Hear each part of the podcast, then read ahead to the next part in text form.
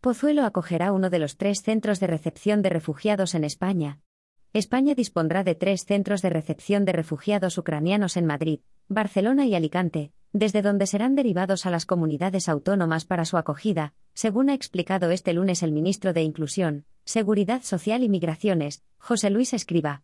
En una entrevista en RNE, Escriba ha explicado que el Ministerio está en coordinación con las comunidades autónomas para articular el mecanismo de acogida, cuya capacidad superará las 6.000 plazas.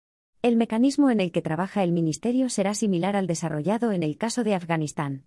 Tendremos un centro de recepción donde haremos todo el proceso documental, una primera entrevista para conocer sus necesidades, y esa primera intervención con ellos nos permitirá derivarlos hacia los recursos más apropiados, ha explicado el titular de Migraciones.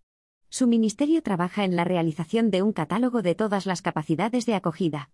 La red estatal tiene unas capacidades que estamos extendiendo, y nos hemos puesto en contacto con todas las comunidades para disponer de una lista con todos sus recursos. Van a ser más de 6.000 plazas y esto va a ser flexible, ha garantizado Escriba.